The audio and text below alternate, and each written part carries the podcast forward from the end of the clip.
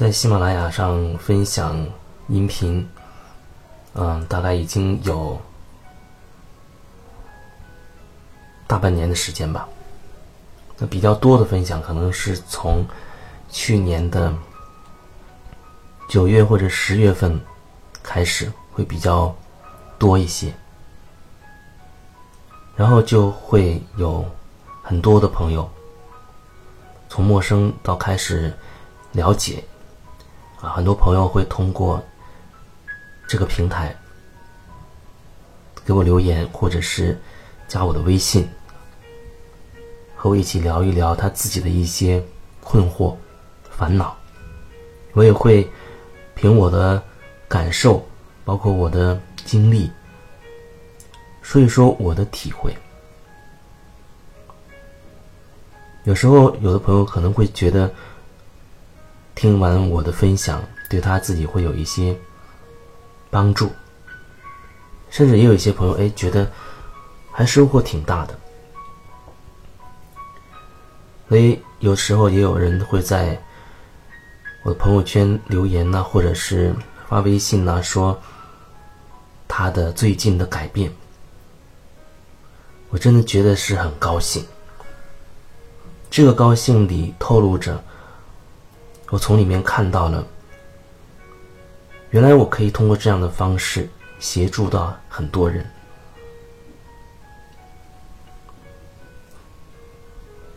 有的时候，我们可能真的不知道，我们这样有意或者无意的几句话，对另外一个人会造成多大的影响。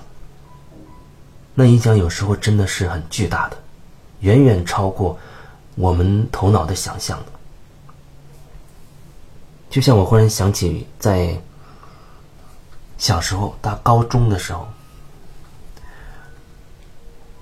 高三的时候，我记得那是有一个电视台的一个主持人对我说了一句鼓励的话。从那个时候开始，我就种下了想要做主持人的这样的种子，所以后来才会有了辞掉工作，去重新去啊考取一个。跟主持人有关的专业的学校啊，重新再去读两年这个专业，所以才有了后来我因缘巧合的进入了电台，成为电台的主持人，所以才有了那嗯十四年、十五呃十三年的这样一个电台的做主持人的经历，所以才有了这十几年我的人生的所有的经历。所以才有了在喜马拉雅上边这么多的分享，所以也才有了会遇到很多很多的朋友说他们自己心里面的话，所以也才有了我现在的这份感触和感动。你看当初那个主持人的一句话。激发了我对我人人生的很多的转变，以至于后来好几年之后，我还写了一张卡片表达我的感谢，寄过去，当然是没有什么回音了。其实有时候我们可能真的只是无意当中说了一句话，可是真的是言者无意，听者有心，听的人他真的会在意的那句话。至少我的经历就是这样子。那个时候，我记得有一阵子，我是在一个电台里面去客串的，偶尔客串一下节目。那仅仅虽然只是偶尔的客串，可能一周也就有那么一两次，在电台里和另外一个主持人搭档。做一些节目，好像是点歌的，送一些祝福之类的。那即便如此，几次之后就已经开始有人在写信，那会儿还是书信往来，写通过写信的方式寄到那个电台给我写信。那有的还表示感谢，说其中的某一句话打动了他，会或者让他有了什么样的感受。包括后来正式进入电台的时候，也是这样。有一阵子一直做夜间的节目，然后会有一些和听众见面的活动，会遇到一些听众，啊，会有人也会专门就来，一定要找到我，见到我之后，然后拉着我的手告诉我。说曾经哪一天哪期什么节目里，我说到了什么什么，对他印象深刻，然后他接下来就会怎么怎么怎么样。当时我觉得真的挺震惊的，没有想到，好像我当时无意当中的那么一句话，竟然会对一个人的生命造成这么大的影响。其实每一个人都一样，你也是一样。你有没有意识到，你的每一句话？甚至每一个想法都在对整体，或者说都在对整个世界造成影响。最能表现出来的，就是在你身边的人身上。你的一个想法，或者一个很小的举动，或者是你真的有心无心的那么一句话，你可能立刻就会看到。由这句话，由这个想法，由这个很小的举动带来的结果，啊，周围的这个人他怎么样了，或者怎么着了？比如说你亲近的人，父母子女也好啊，啊，夫妻闺蜜铁哥们儿也好，会很明显，这是比较容易看到的。那还有一些我们可能有时候无法去印证的，就是我们的言行会对周围的一些人。一些我们不认识的人造成很很大的影响。我又想起那时候是在还是上小学的时候，上小学的时候有一次，嗯，那次还是跟是我妈带着我在一个火车站买票，人非常的多，排队非常多，大家都很很着急，想要往里面挤。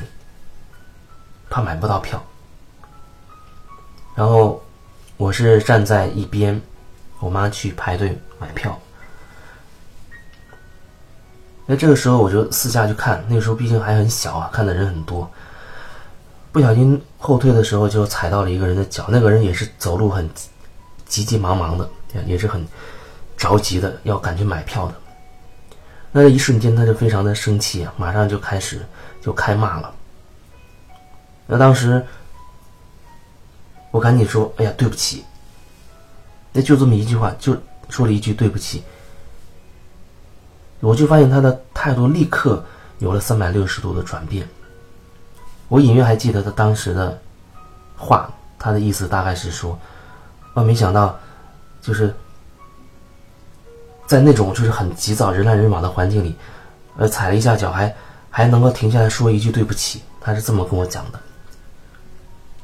然后又特别关心我，哎，怎么是一个人在？因为我还很小，问怎么是一个人在？父母在哪儿啊之类的，非常的关心。所以你看，有时候你的很小的一个举动，甚至你都不知道那样一个举动将会造成什么影响，可是它的影响是远超乎我们的想象的。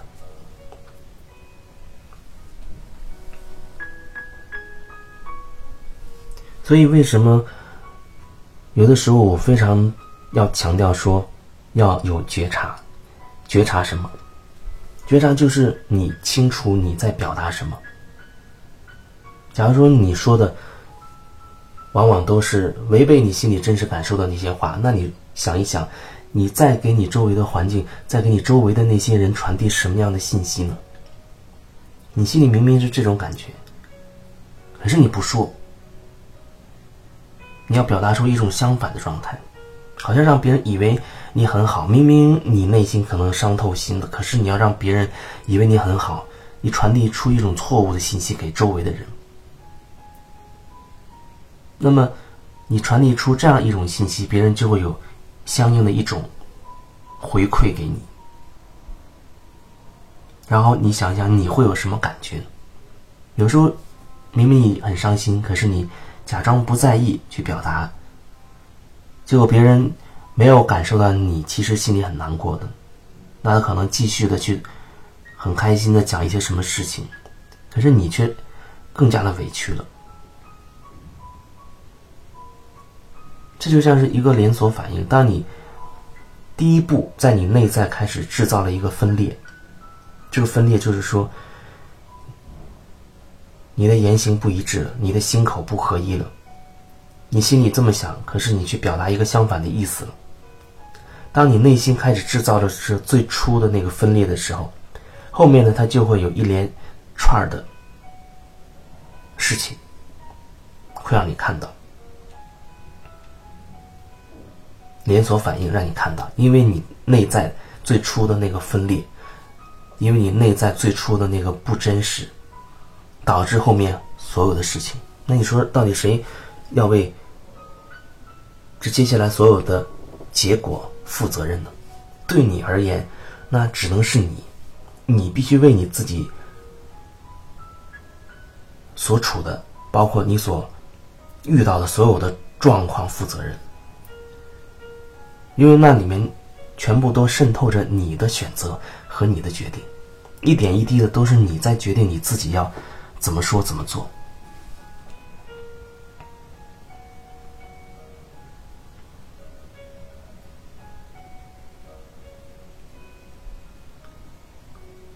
所以说，当你真的愿意为自己的言行、想法负百分之百责任的时候，那样的话，你看待你周围的人事物，真的就会更加的坦然，因为你明白，所有有你参与的那些场景，那都是你的选择。我想再说一遍，所有有你参与的那些场景，那都是你的选择。所有有你参与的那些场景，都是你的选择。无论你愿不愿意、知不知道，你都会为你的这些选择负责任的。一种说你，一种呢就是你心甘情愿的，你明白这一点，所以你就主动的为自己的选择负责任。我说的是为自己啊，不是为别人。我说的是为自己。一种就是明明都是你的选择才导致这样的，你要面临的这样一个结局、一个结果。可是你却把责任推给别人，推给外面的，推给外面的人、外面的事，这样你就会有情绪，因为你会认为是那些人、那些事才导致你现在的这样一个结果。看起来是这样，看起来是这样，看起来是这样，可是你一层一层的推进，一层层的去拨开。你啊，最终会发现那是你自己的决定，那是你自己的选择。你内在有一个东西，跟你所处的环境，跟你所遇到的这个场景是呼应的。有时候在上课的时候，会听一些学员的表达啊，讲自己多惨，或者一些什么遭遇之类的。在那种环境下，我很直接说：“你是活该啊，你是活该，或者说你是自找的，你是自找的。”这这听起来好像是一种怎么说呢？批判，或者带着情绪，但我表达不是那个意思。我说活该，或者说这是自找的，完全是咎由自取的。这个意思就是说，不管你有什么样的情绪，你有多不爽、多不满意，到最后的最后，你还只能为你所经历的这些负责任，因为这都是你的经历，这全都是你自己经历的，没有人会代替你来负责任。就像那阵子，因为好多原因，我生病了，我住院了。那你说谁会为我躺在病床上的这件事负责呢？我可以指责这个，指责那个，去让让他们为我来负责。可是没有人会替我躺在病床上，承受那个病痛的折磨。如果我把责任推给外面，我有很多不爽、很多不满、很多情绪。那如果说我通过躺在病床上这件事，我回头看我自己有哪些需要调整的，那我就会发现，哦，原来我这一点需要调整，那一点需要调整。原来。我有一一部分一直是在迎合，迎合领导，迎迎合同事，啊，想要做一个好人，想要表现出一个好员工，任劳任怨，吃苦耐劳，所以接了很多原本不想做的、不心甘情愿去做的事情，然后才一点一点的积劳成疾，最后变成了演变成了躺在病床上的这个结果。哦，那我就会领悟到哦，我要如实的去面对我自己了，我要学习去表达我真实的内心的状态了。我表达了，也许对方不一定他会接受，那是他的事情，那是他的选择。可是我说出来了，我就不会再纠结，我起码把我想要的或者想要表达的。我把它说清楚，而我不会去预事先就猜测，哎呀，他们不会同意的，哎，他们肯定不会理解我的。